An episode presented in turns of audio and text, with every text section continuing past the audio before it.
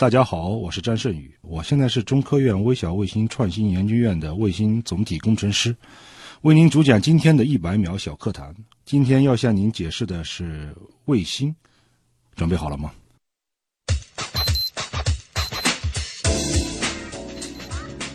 那么卫星这个词呢，是来源于拉丁语的 “satellite” 啊，这个字的意思是卫士的意思。那么，作为我们地球来说的话，我们的卫星其实主要有两大类。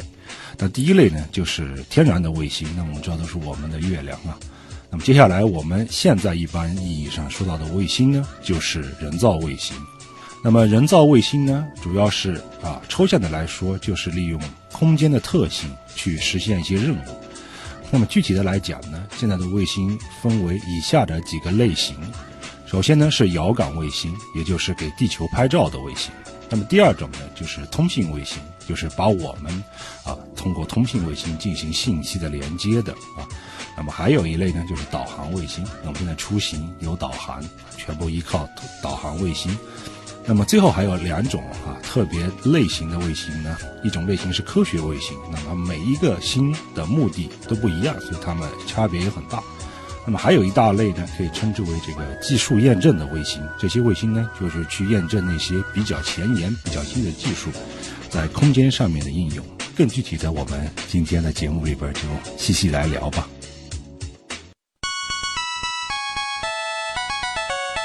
节目准备好了吗？正在将内容进行智能排列。嘉宾的情况呢？正在为您检索嘉宾的特殊喜好。不用那么详细吧？正在为您安装幽默插件。你这是在吐槽吗？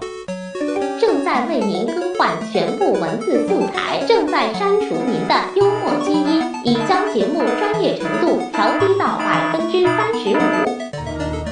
好了好了，马上开始节目吧。正在为您极客秀。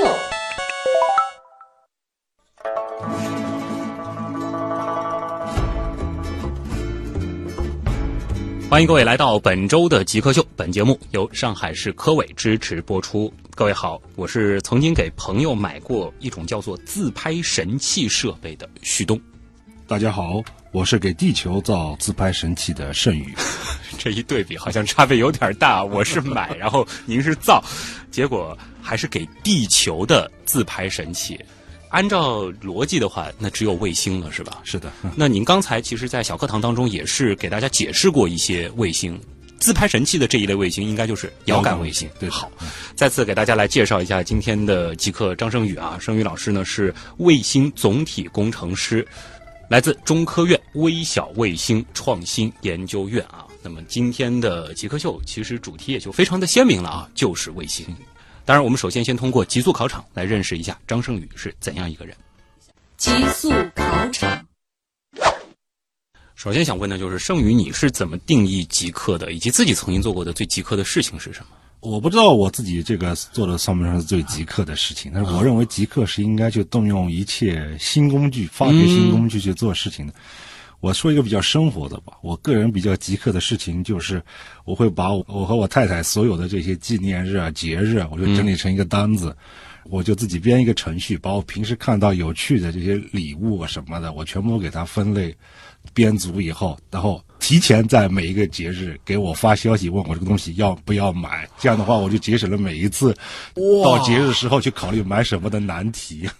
你这个东西是直接可以找融资的，我觉得 这个实在是太有市场了。哎，谁说这个理工男不浪漫？你这个真的是非常非常浪漫，我真的是特别特别有幸啊！这件事儿，我觉得真的是，我觉得可以算得上是年度最极客的事情之一了。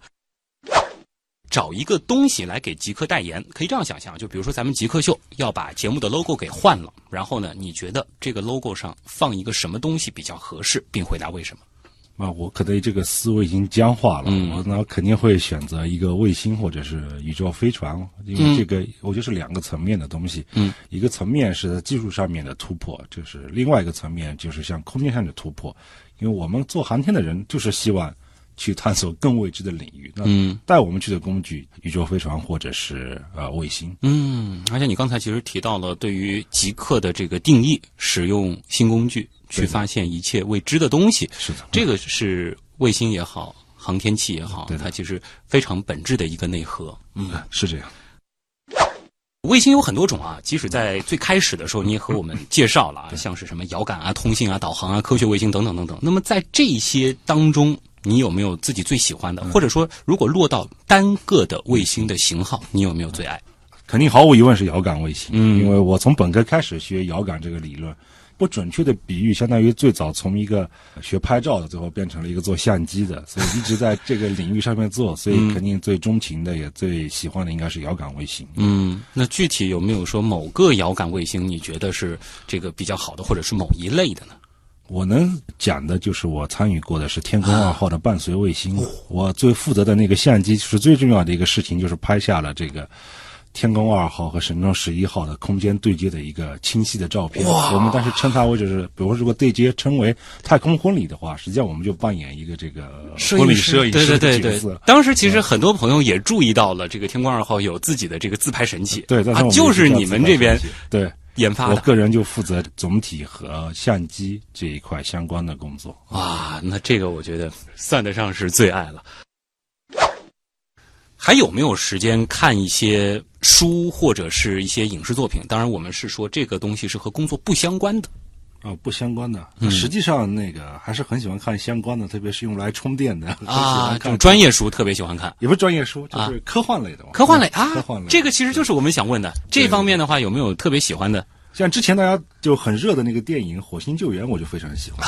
包括书我也看了，电影也是看了很多遍。嗯然后呢，另外一方面就是纪录片，呃，有很多很喜欢看的，包括有一个专门讲旅行者号的一个纪录片，讲整个深空探测史。哦，对，电影里边还有一个经常给自己充电的，就是阿波罗十三号啊，呃，基本上已经看了十遍以上了。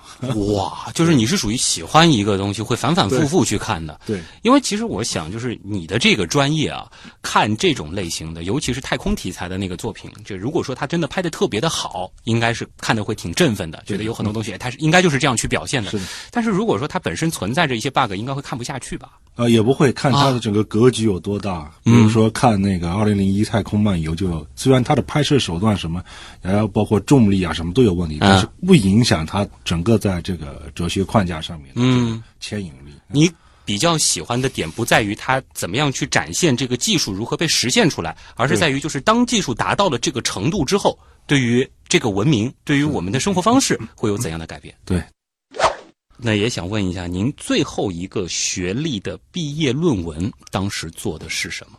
呃呃，由于当时是在法国读书，我不能直接选造卫星有关的题目，所以我最后选的题目是通过卫星影像来繁衍土壤的这个有机碳的含量。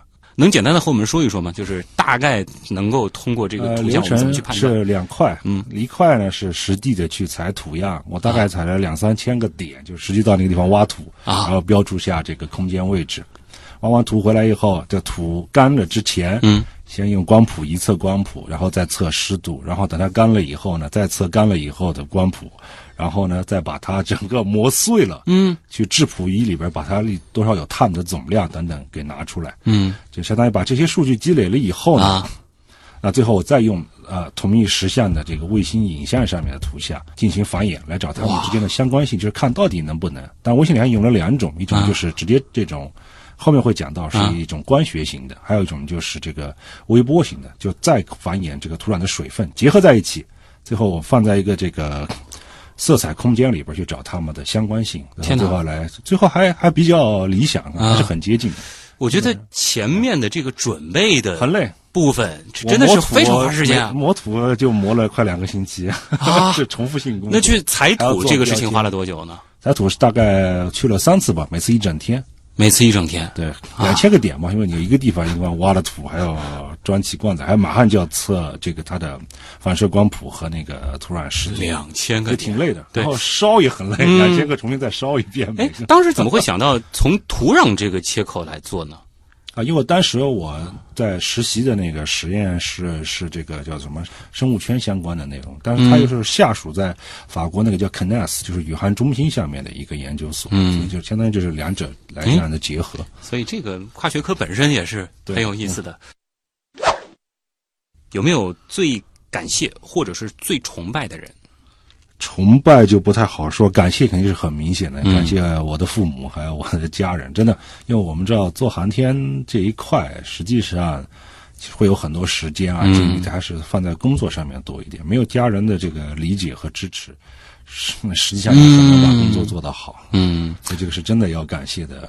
如果是崇拜，感觉得出来你是一个比较理性的人，你可能会有佩服的人，希望去学习的崇拜的人好多了，不是太多了，不知道应该选哪一个，就是那些先驱们。对的，嗯。盛宇是做卫星的，那其实我们平时看这个航天发射啊，也会看到很多的这个新闻里面讲，比如说，呃，有的时候可能一箭几星，一箭几十星，那这时候我们就会注意到，这个其中就会有微小卫星的存在。呃，想问一下，比如说这个微小卫星，它是不是也有一个进一步的细分？比如说有的是小，有的是微。哎，对的啊，一般是这样说的，就是没有特别严格的定义，但是一般称五百公斤以下、一百公斤以上的叫小卫星，嗯，十公斤到一百公斤的叫微卫星啊，然后再往下面就是一公斤到十公斤的，一般叫做纳卫星。那再往下面的就叫皮卫星，就是比一公斤还要轻的叫皮卫星。一公斤还要轻。现在有就芯片卫星，就是你想的一就是一个一块板卡那么大。啊，几百克、一百来克、两百克的卫星。那我们这个特别小的那个皮卫星就不说了啊，我们就想了解一下，一个是纳卫星，一个是微卫星，这两种感觉好像个头不是特别大的这个卫星，通常的这个造价大约是怎样的？举个典型例子，美国有一家行星公司，它造的这个鸽子卫星，大概是一个三个。unit 三个单元大概十公斤不到的一个卫星，造价可能在人民币呃百万水平吧。百万，因为传统的遥感卫星的水平应该是上亿的，一般都要上亿的，所以它其实便宜了很多了。啊，这个数字好像离普通人比较的接近了。对的，嗯。那下面一个问题就很简单了，就想问，现在剩余一年的收入大约能够造几颗？皮卫星还是胃胃型？应该要干到十年以上吧，十几年可以造一个。就您刚才说的那个鸽子胃型，还得算上这个通胀。如果可以不考虑其他所有的情况，包括收入，包括家庭，因为我知道你现在其实家庭上也是需要分担掉你很多的精力的。你自己最想做什么事情？最想做的事情现在很现实，我就希望能够写一本比较全面的关于这个航天的这样的一本科普的书。嗯，但是抽不出精力来说啊。其实还还有另外一个原因，可以回答两个问题。可以，没问题。另外一个问题就是想赶在这个有限的时间里边，给我的爸爸妈妈都写一个回忆录，就是这是两个东西。但限于时间有限呢这个愿望一直有，但是一直没有能够实现。嗯，执行。我们也没有办法帮您实现这个愿望，只能祝您这个愿望可以早日实现啊。呃，下一个愿望呢？我们可以理解为是天马行空级的，就是如果可以连基本的物理定律都不考虑的话，你最想实现一个什么样的愿望？天马行空。其实我觉得这个也不算特别天马行空，那真的很难啊！因为说白了就是想离开地面去进到空间。而且像我这种对吧，身体素质什么，其实都不符合航天员的要求。干这个行业其实也是都是对空间的这个向往，嗯，所以希望还是有生之年，不管是发了财，还是以后的整个成本，嗯，整个能降下来的话，能够进进入一次太空啊。所以，如果一次太空旅行的这个成本，哪怕是这个亚轨道的这种飞行体验，我肯肯定很愿意去参与的。如果成本够低的话，你大约能够接受一个什么样的这个价格？你觉得你就可以去参与？两三年的工工资水平哇，就其实是愿意付出这样一个代价，也是实现这样一个梦想。是的，哎，这个的话，其实我倒是觉得是属于有生之年可以盼望的事情。是的，随着现在的这个航天技术的不断发展。是的，嗯极客高科学，欢迎各位回到极客秀。本节目由上海市科委支持播出。大家好，我是给朋友买过自拍神器的旭东。大家好，我是给地球造自拍神器的盛宇。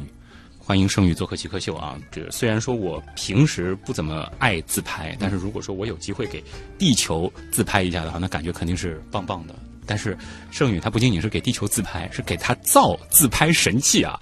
呃，他是一位卫星总体工程师，而我们今天其实要和大家主要聊的关键词就是卫星。那可能还得具体的和大家再来说一说啊。我们就从你最熟悉的这个遥感卫星入手吧。这样子的一台设备，您刚刚其实也提前面提到了一个价格，就是它动辄上亿。对的，这是为什么呢？给地球拍照的话，很多人想，不就是把一个高清的相机啊，加上一些这个给它供能的设备，以及这个足够大的硬盘或者是发射装置，集合在一起发到天上去吗？它为什么会比我们常见的设备贵那么多呢？呃，最简单一个问题就是第一步去考虑的话，嗯你自己家里边买的相机，你用上个两年三年的话，如果你保养的不好，都可能出问题。对，那么在地面出了问题，你可以拿去维修，而嗯。空间坏了很难维修，所以说这是导致它成本很高的第一个原因。嗯，那第二个原因是空间的遥感卫星往往都造得很大，就远大于我们地面的这样的相机，比如说它的镜头能到一米多，哇，甚至现在有更大的，比如说美国人拖了三十年的这个詹姆斯韦伯这个太空望远镜，对。它的这个口径达到了六米，嗯。所以说是非常巨大，所以造价当然也是自然而然是很惊人哎的。嗯。从原理上来讲的话，像哈勃或者是詹姆斯韦伯这样子的，我们说太空望远镜，对的。它和遥感卫星的本质是比较接近的。那遥感里边分两种啊，嗯。它像望远镜也可能分两种，射电的呀什么的。，对，呃，它可能第一是拍的对象不同，嗯。比如说天文望远镜它拍的是宇宙的深处，是，而这个遥感卫星它主要现在这个词语气范围里边，它主要还是拍的是地球啊，一个是前置摄像头，一个是后置摄像 头。很准确，那个说的很好。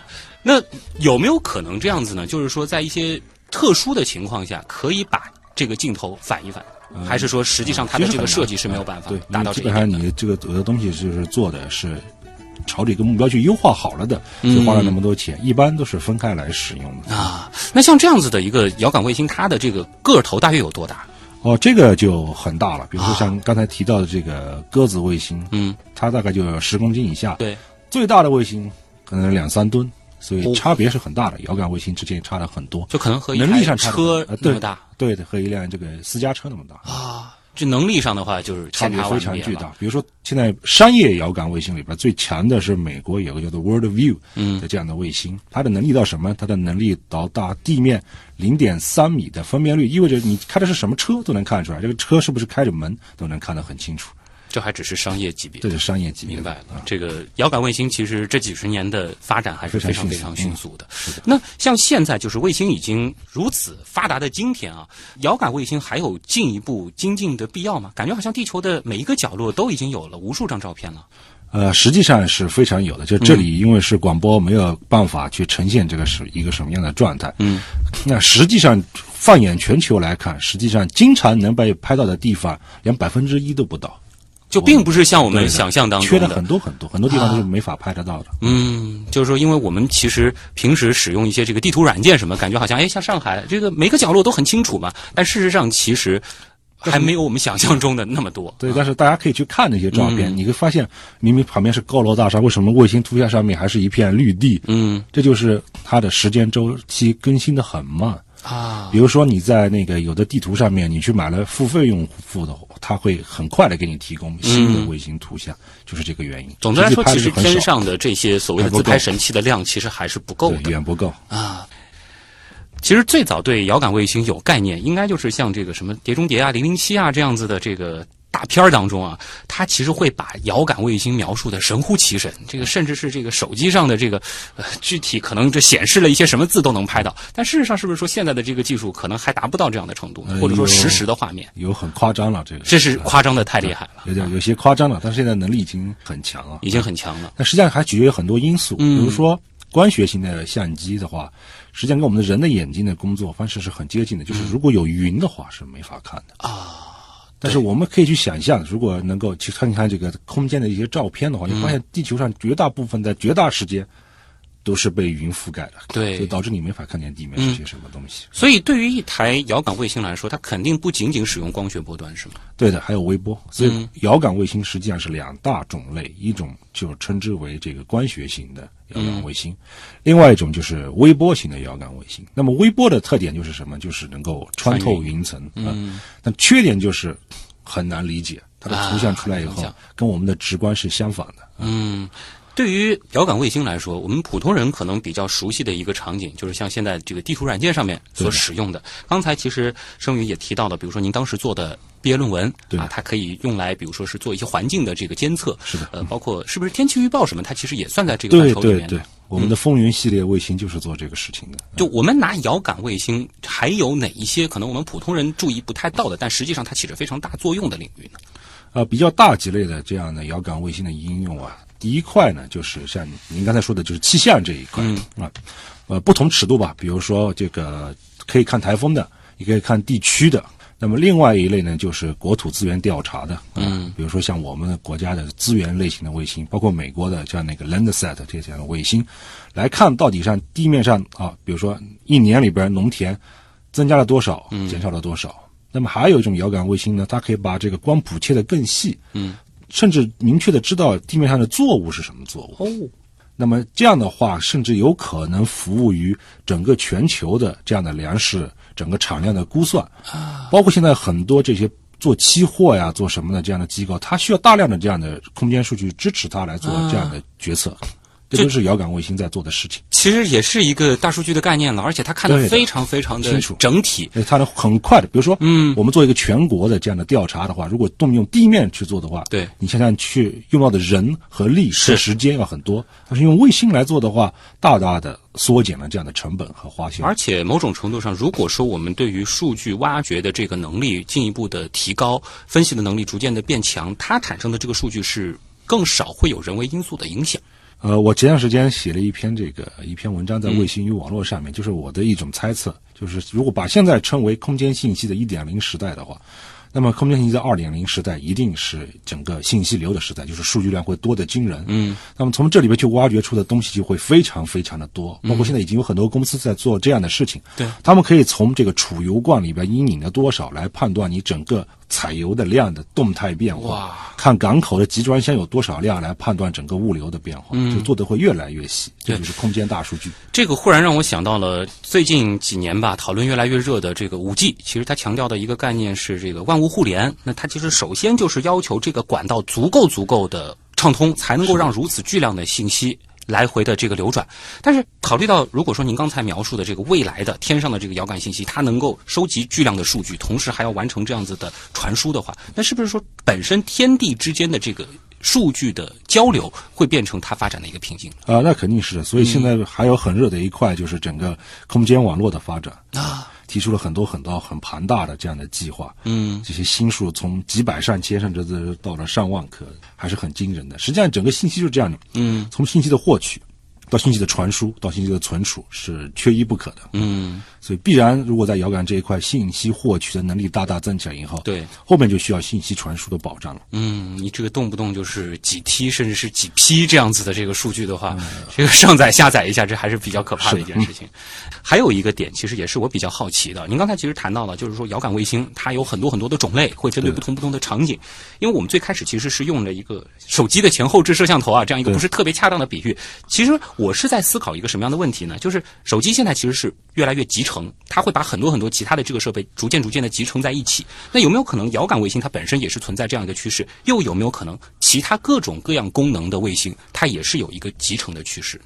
呃，趋势不一定，但是应该算趋势的一种。哦，啊，包括我们这边也准备在做一个软件星，就是专门是可以在这颗星上面去架设你开发的类似于 A P P 这样的东西。哦，对，你就利用这颗星上面有的硬件资源，啊然后你去通过开发 A P P，就像你的手机一样，去实现你想要的。就我不需。要再专门做很多不同的卫星了，就只设计这一个标准化，然后往上打，然后接下来就是有人，我们也需要有什么功能呢，把它租下来，给它开发一下。是的，嗯，啊，这也是一个新的思路了。对一个嗯思路，嗯。因为有一些人会说，就是现在的这个可能轨道资源还是比较紧张的，是不是会有一个方向，就是说是尽可能的让一颗卫星能够干更多的事情？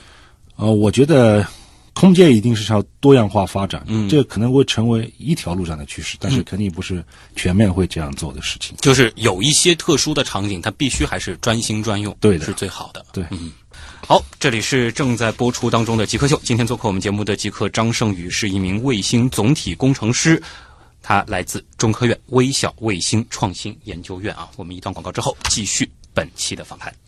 极客高科学。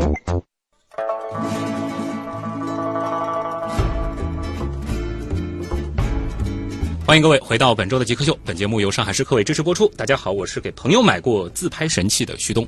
大家好，我是给地球造自拍神器的盛宇。哎，欢迎盛宇老师做客极客秀啊！他是一名卫星总体工程师。哎，说到这个自拍神器，如果说现在已经有这个什么大卫星、皮卫星了，是不是说真的可能有一些卫星它个头就和我们平时拿在手上的这个自拍神器差不多呢？呃，现在已经有手机卫星送到空间了，就是就是手机个头大小的，就是手机，就是手机，就是手机。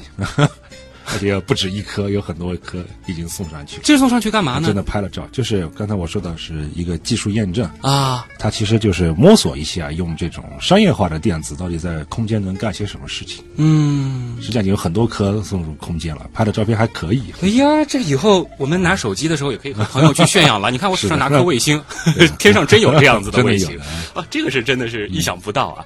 今天其实是聊卫星，前面呢我们花了很大的篇幅在聊遥感卫星这一个领域。那当然，其实您其实最开始在一百秒小课堂的时候也和大家做一个分享，就是呃卫星有很多从功能上它会有不同的分类。是的，呃我们在极速考场的时候呢，其实又从个头上啊这个给它进行过一个分类。那是不是说还有一个分类的思路，就是说它的这个轨道其实也会有一个对应？呃，一般来说，如果是地球的这个卫星的话，嗯。一般是分成，应该说是四种啊。从低到高来说，就是低地球轨道，嗯，一般在从三百五十公里以下，因为掉的很快吧，一般从三百五十公里以上开始算，算到大概一千六七以上，那么就进入到了第一层的叫做放艾伦带的内带。嗯，放艾伦带就是一个高能离子带，就你卫星放在那里很快就不行了。啊。但也有很特殊的放在那，极少极少，一般。跨越了内带以后，就进入到了中地球轨道。那么这里主要运行的就是导航的卫星、啊。那么再往外面走，就是放艾伦带的外带，基本上也也很少。嗯，再往再后面就是很特殊的就是地球静止轨道，也叫地球同步轨道，就是高轨，一般我们称之为这三种。那么还有一种呢，就是大椭圆轨道。哦，它可以在某一个地区的上空停留的时间比较久，嗯特别是像过去的苏联、现在的俄罗斯，它发射这样的卫星比较多，因为它国土面积又大，嗯，而且又比较靠北，所以它发射了很多这样的卫星，就是主要是这四类。它有的时候会离地球相对比较远，有的时候会在这个位置比较近。对，因为地球的卫星的轨道基本都是椭圆，那是多数我们选取的轨道都是一些非常接近于圆，甚至就是圆的这样的轨道，控制它这个周期的均匀性啊。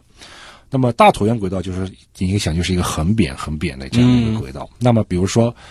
俄罗斯它的通信卫星，它希望这个卫星在俄罗斯的上空停留的更久一些，它就可以把它的近地点放在南边，就是地球的下面。嗯，那它卫星就会很快的通过近地点，对速度特别高。如果大家知道那个开普勒勒定理的话，那我再往上面走的话，它就会有很长的一个时间段会停留在俄罗斯的上空，这就是大椭圆轨道的选取，但数量有限。嗯我们普通人想象当中的这个外层空间啊，好像就是大气层之外啊，就是一片真空、一片寂静。但事实上，其实即使是考虑到这个天然的物理条件，它也是分层的，而每一层其实都有它擅长的这个特点嗯特点。是的，啊，这个还只是说是基于地球轨道的。对的如果说把卫星的这个概念进一步去拓展的话，可能还有就是说是绕着太阳转的，绕着其他天体转的，这些都有。是的。嗯，那呃，比如说这些大小和这个轨道有没有相关性呢？哦，没有直接的相关性，但是呢，怎么说呢？会有别的考量，比如说你把卫星发射到地球同步轨道三万六千公里左右这样的距离的话，实际上成本很大，嗯，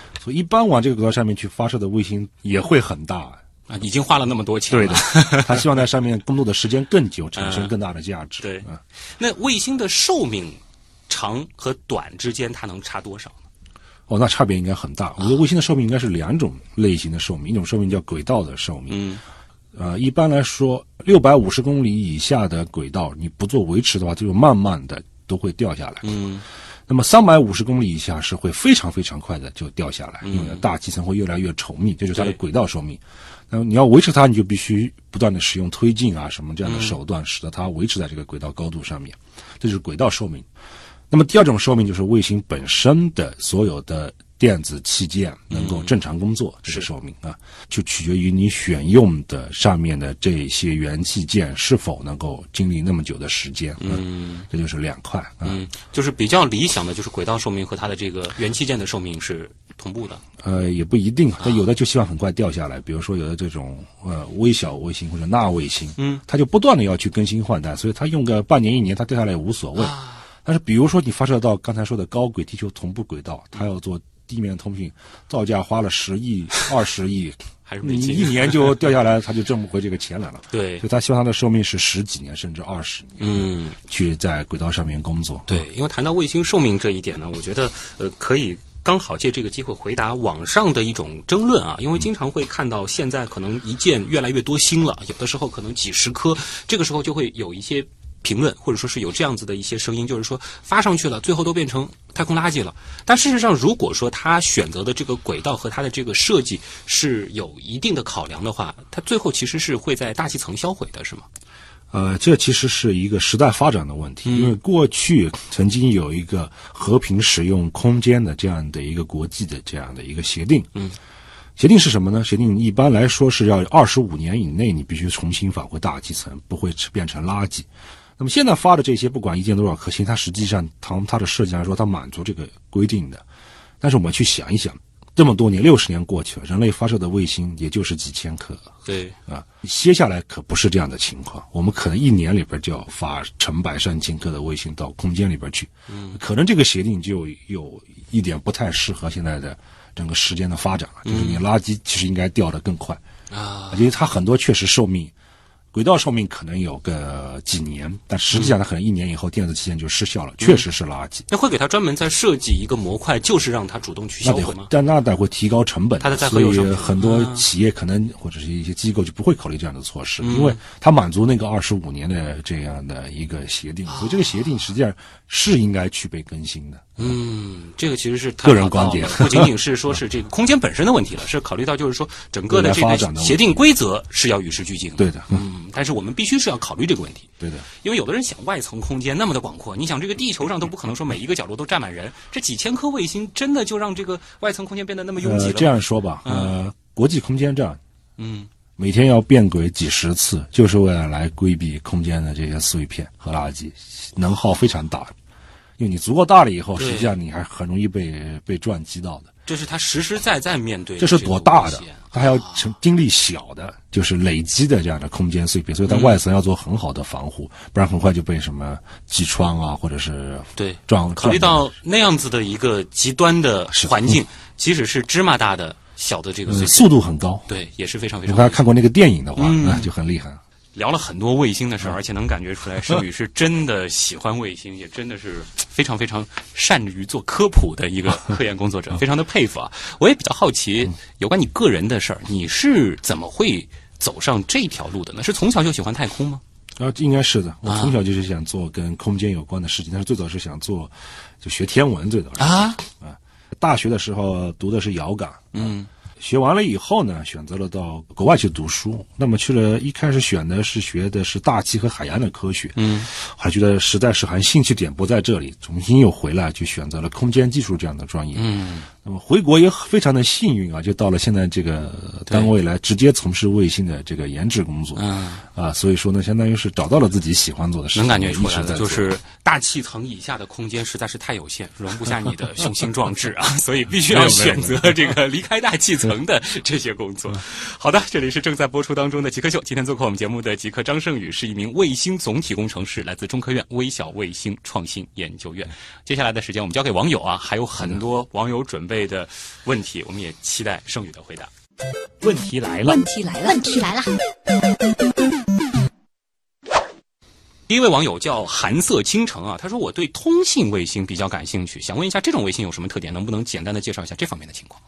呃，通信卫星其实还就是很简单，就是因为地面上如果你去有些地方你去铺，不管是光纤啊或者铺这样的设备很难，或者那的人很少的话，你需要把这信息传过去，就像看烽火台一样，你就找一个地方让大家都看得见。嗯，那么自然而然就要找一个高的地方，所以卫星是一个天然的平台来干这样的事情嗯。那么通信卫星过去呢，主要是服务于一些这样的，比如说像广播呃，后面还逐渐的发展，开始有语音，嗯啊，比如说打电话、移星。那再往后面发展呢，现在是网络时代，所以现在会现风风火火提的这么多计划，都是要啊。构建空间的互联网，是。所以更偏重像数据啊这样的发展。嗯那么整个发展趋势也是从这个模拟的像数字，然后这个窄的向宽的去、嗯。去发展，数据量会越来越大。像通信卫星的这个个头通常是比较大呢，还是比较小？哦，我刚好在我自己的那个分享里边写过几篇文章讲这个事情。我们把它简单的分成两种类型，一种就是很特殊的是之前提到的这个同步轨道上面的通信卫星，往往做的都很大。比如说我们说的这种卫星电视，就是这种卫星来做的，所以它每个卫星做的很大。嗯，它的转播量也很大，系统的容量也很大。现在他们这些通信卫星系统的容量可以做到几百个 G，嗯，非常非常厉害。但他们同样特点就是造价很高啊，啊，我们所谓说的这个节目上星了，上的就是这种星。啊对对对。那么接下来一种现在就炒得很火热的这种卫星，就是低地球轨道的卫星，或者是中地球轨道的这样的通信卫星。嗯，它的特点是什么？它的时延很短，因为通信卫星是用电磁波来传播，电磁波光速放在那里，，受到这个你突破不了。限制的是。很简单，我们如果用这个高轨的卫星来连的话，直上直下，不考虑更偏远的地方，也要两两百三百个毫秒。玩游戏的人都知道，这团灭了嘛，啊 对吧？是这个你要不团灭，你就必须要几十个毫秒。通话可能还是不受影响对，对但是对于一些精细的操作高级就很应用就明显。无法驾驶，对这就是低轨的好处，它离地面近，所以说时延会更低。嗯，这个的话就取决于你到底要用这个卫星干什么。小一些啊现在提的低轨上面的卫星可以做的比同步轨道要小很多。因为提到这个通信卫星，就想到了我们之前几次极客秀，其实都有嘉宾分别在不同的场景里边提到了他们使用这个卫星来进行通信啊。我记得有是航海的，然后也有是这个开飞机的他其实都会提到这个东西，而且也会说，其实现在使用卫星来进行通话的成本还是比较高的。那这个东西的话，呃，为什么它会那么贵？另外就是在未来它有没有可能会变得越来越廉价呢？呃，应该是朝着越来越便宜去发展的。现在之所以贵的原因，还是因为即便是几百个 G 容量的卫星，你无法满足这么多这样的用户的需求。你像我们家里边的带宽已经很惊人了，对，跟这个比起来的话，其实很多应用还是无法去架设的。诚意百分百啊！这个问题其实和刚才的通信卫星是有一点关联的，因为最近一段时间有一家公司实在是太火了，对，SpaceX 对吧？呃，自从把那个超跑送到太空之后啊，这个更多的普通人都开始关注了，所以呢，有些人就关注到了他们另外一个所谓的太空计划吧，就是叫星链啊，说是要在我没记错这个时间节点，应该是在二零二二年或二零二三年的时候，在太空当中布下一点二万颗卫星组成的一个巨大的网络，然后说这样子的话，全球可以用它的这个 WiFi 来完成互联。也想听听看，作为专业人士啊，盛宇老师，你对这样一个计划是怎么看的呢？其实我就是从一零年开始，我就非常关注 SpaceX 这个公司。那我本人也在空间信息网络这一块做了很多这样的工作。那么我自己曾经出过的方案，其实跟他的方案非常的接近，但是数量远低于此啊。啊因为其实实现全球的组网和提供这种连接的话，嗯，是不需要这么多卫星的。哦。比如说一星，一星六十六颗就实现了全球组网，当然它可能它的速率比较低，因为它用的 L 频段，在一个现在它二代做到一点五兆关。键那会儿的话，其实我们所需要传输的这个信息本身还是比较单薄的，对的。不像现在这个时代，我们对于信息传输的这个要求，是的，嗯，那它就是从技术上，你是觉得它有可能能实现的？我觉得这个很多技术并不是这种翻天覆地的技术，而是使用商业化的运作进行模式上面的颠覆，而不是技术上面的颠覆。你觉得它的亮点不是在于技术上的创新，但它这个而是商业创新？但是 Starlink 其实还是有技术上的，但是我没看到它做成，因为它其实分了两层，一层是用 KUKA 是它的高的这一层，它下面一层实际上那个技术难度挺高的，它用的是 QV 频段来通信，嗯，理论上说是可以架设非常高的带宽来进行通信的，但是技术门槛很高。高的原因是一个是难以做到，第二个是成本会非常高，所以它是不是能说到它所要期望的低成本的来提供这样的服务，是值得我们一起去看的。啊，你是涉及到了，就是如果说它真的成了，它的这个服务的成本有没有可能那么的低？这也是需要打上一个问号。我觉得它卫星造出来的可能性是非常高的，哦，呃，但是最后能不能实现它所谓的低成本的来提供服务是是在打问号。因为之前其实有微博上有这样子的这种思考的文章啊，就是做了一个简单的除法，就是拿这个一点二万颗去除，到现在还有几年，再除上三百六十五天，结果会发现好像它每天需要发射的这个卫星的数量都非常非常的大。从这个点上提出了一个质疑。另外呢，还有人就是说，呃，这样子的一个数量，它能不能做到全球的无缝覆盖？这个问题刚才盛宇是回答了，就是它理论上是可以做到的。那么从这个发射的量上，你是怎么看的呢？我觉得这是一个钱的问题。呃，它的一件上百颗星都可以去部署的话，应该不是一个很大的问题。啊，就是它只要完成了这个设计，它可以去这样做。就是现有的这些技术，在不差钱的情况下，其实是可以实现的。对，但是我们可以看到，他发实验星前更多的目的两重嘛。嗯，一个是呃想使用先到先得的这样的策略，嗯另外一个就是还是打广告。我们可以发现，嗯是的马大侠是一个这个营销大师，对啊基本都是他的宣传活动。对，说白了还是一个很有个人魅力的商人啊，是这个是非常重要的一个人设啊。凤小公子他问了一个哎，又和前两问有点关联的问题啊，就说空间组网技术又是怎么回事儿？呃，空间组网直接来讲的话，就是在空间组建网络。嗯刚刚我们说的那个连的是因特网，对吧？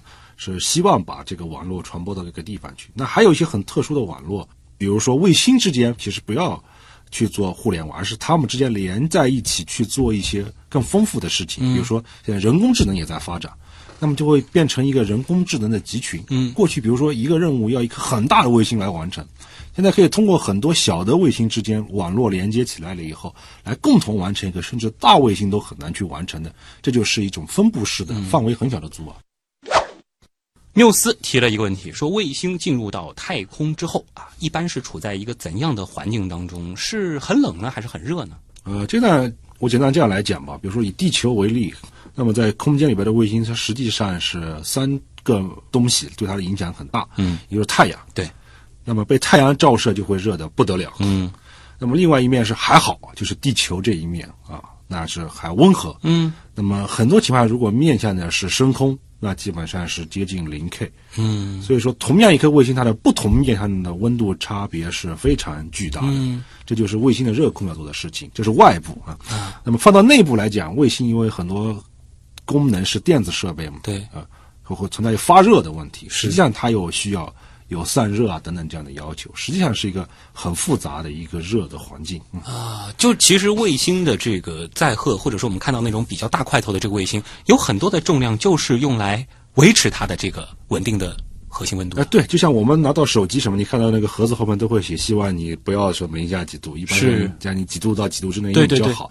我们的卫星的热控也是这个目标，啊是希望把让所有单机工作在一个我们期望的这样的温度范围之内。对，而且如果说我们能够去想象一下一颗卫星在太空当中所处的这个环境的话，真的是特别的极端。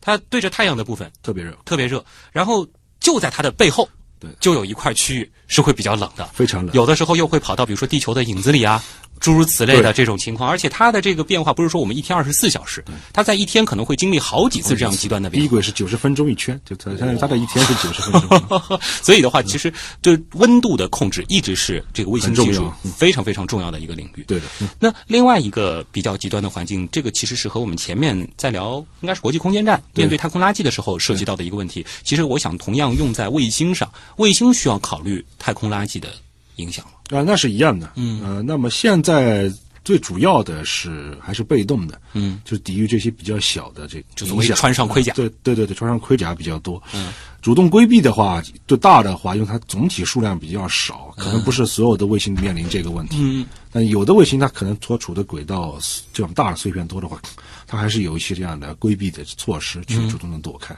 其实我想加问一下，就是主动规避这一件事情，我们是怎么知道我在之后有可能会遇到这个碎片的呢？啊，现在是两块啊。啊呃，美国人建立了一个这个空间目标的一个这样的一个网络，啊探测的网络，它会每天预报所有在空间尺寸超过一定范围里边的所有物体，嗯在哪里，速度是多少。依据这个，我们就可以把这个可能存在的危险给它筛选出来。啊，所以这里边很多很多是空间碎片。嗯，这个的话其实是基于现有的这个数据库，然后进行一个对观测、预报、模拟这样子的一套体系是，而不是说我们在这个设备上装上一个这个小的摄像头，也有这样子的。也有，嗯，也有自己带的这样的规避的。这能做出的反应时间就会稍微短一些，但是更准一些。就是但不是所有卫星都准，很少很少，就会特别有这样的考量的话，会有这样的设备。关键就是要看性价比了。呃对，加上你所处的轨道啊，对。呃，城堡里的小王子啊，他是提到了深空探索是怎么回事儿。那么落到今天的主题的话，其实也想请盛宇和大家讲一讲，就是这些深空的探测的这种卫星，它和我们一般所使用的这个卫星在设计上会有什么样的区别呢？呃，可能有几点比较大的一样的区别。那么深空肯定就是第一是深嘛，啊，对，那要去的很远啊。那么我们知道现在有很重要的在用的一种深空探索的手段叫做引力弹弓，嗯就是我们去借助和行星的交汇，对来实现一个快速的这样的一个速度的获得。那么，但进入到这个你本身也有一定的这样的推进的要求，就首先你的燃料得。保证你推进方法得够好，才能去借这样的行为。另外一块，就是你会离地球越来越远，是，那么你和地面的通信会变得越来越难，所以它的通信装置会一般要求很高。嗯，那么第三一块呢，就是能源，比如说到了木星啊什么的，你还有很多主要还是依靠太阳能的。对，但是如果去的更远的话，太阳能就不太行了。对对对，比如说像那个旅行者号，对。它就必须带上这种核反应对核反应才能才能去获得足够的能源，嗯，来持续工作。所以通常来说，这样子的探测器，它的个头就真的很大了。算比较大吧，但是跟很多近地轨道的比起来还没有那么大。哦啊是的，实际上不是特别大。但其实块头最大的卫星可能是在近地轨道的这种呃，对，比如说像那个 哈勃啊等等这些都会更大得多。嗯，但是就是考量这种深空探测的这个卫星的话，其实我们更多的这个关注的点是在于它的这个动力，它对，自己的这几个。是硬的，实际上还是软的，比如说它的自主的性要很高很高。对，比如说像之前说那个 Spherical Rex，就是专门去采土样，它整个过很多过程是要自主去决策，嗯，因为它的地面通信时间会长 很长很长。你打个电话，两句话间隔几分钟，这受不了啊，等不了嗯。对，所以的话，这个就是因为空间它非常非常的遥远了，对的它就产生的一些必然的问题，这个就需要去解决的。魔性阴阳师啊，其实就问到了这样一个问题，就是说人工智能是否会成为空间数据产业爆发的最大助力呢？你现在已经在爆发了，已经爆发了毫无疑问是这样的。特别是最近两年以来，很多利用人工智能去挖掘空间数据的这样的企业拿到的钱都非常的可观。嗯，也他们做出来做出来的东西也很也很厉害，挖出了很多过去很难做到的这样的一些信息。嗯，包括之前我提到的，它就可以去通过统计超市外面停车数量的变化来分析它整个商业运作的情况，这是过去很难想象的。对，因为卫星它有了这样的一个独特的视角，它的视角之广阔，这绝对不是普通人可以去比较的。所以它带来的这样子的这种独特的这个数据的分析方法，借助传统的这个人力，即使是再聪明的大脑，也不一定能够看出它是的所有的层面。这个时候，借助人工智能的对于图像处理、对于数据挖掘的一个天然的优势，它就有很大的潜力。嗯，野兽派农场达人问：作为一名卫星总体工程师，是一种怎样的体验？啊、首先我觉得这个事情还是一个很难的事情，所以是如履薄冰。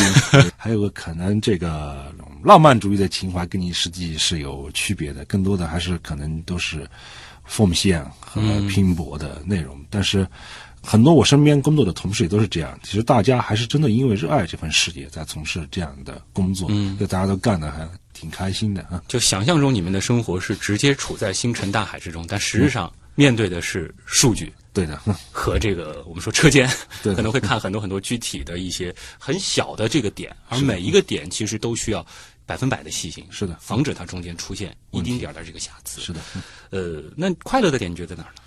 快乐的点就像大家都可能做追求的，就是说，呃实际上你在干的事情是你喜欢的事情，嗯，只是说有可能你没预见到具体的每一块的工作是什么样的，但这里边就有很多实际上会进一步的给你惊喜，嗯，实际上你会觉得啊，原来这个事情比我想的还要有趣，嗯，能让你的多巴胺分泌的最多的那些时刻，在我的想象当中，是不是看到自己做的这个卫星上天的那一刻？呃，这个可能跟具体你相关的工作有关系吧，啊，有可能很很多人是这样的，但是我这个对于我来说不是全部啊，因为有我们还是做很多不只是和工程，还跟研究有关系的东西，所以那种灵感来的时候，你同样也会很开心，很开心啊。啊！当然我知道，其实盛宇做另外一件事儿也很投入，也花了很多的时间啊，科普。你自己其实也在写公众号，是的，嗯，有一个公众号叫语聊，宇宙的宇宙的聊聊天的 聊，其实就是剩余的语，聊天的聊。这是你自己做的这个公众号，对的当时怎么会想到做这个事情自从这个有了小朋友以后，啊？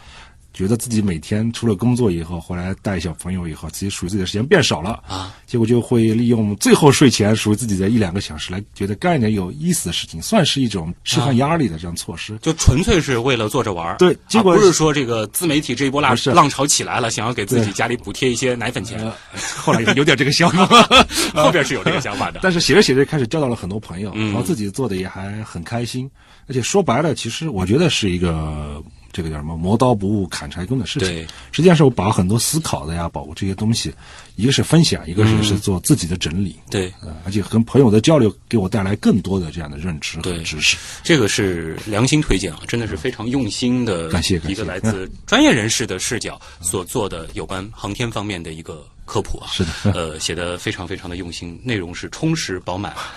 好了，那么也感谢啊，来自中科院微小卫星创新研究院的卫星总体工程师张胜宇做客极客秀啊。通过了今天这期节目，大家以后在看到卫星的时候，应该会觉得这东西其实离我们没有想象中的那么的遥远啊。感谢你的到来，我是旭东。以上是本周的极客秀，本节目由上海市科委支持播出，咱们下周再见。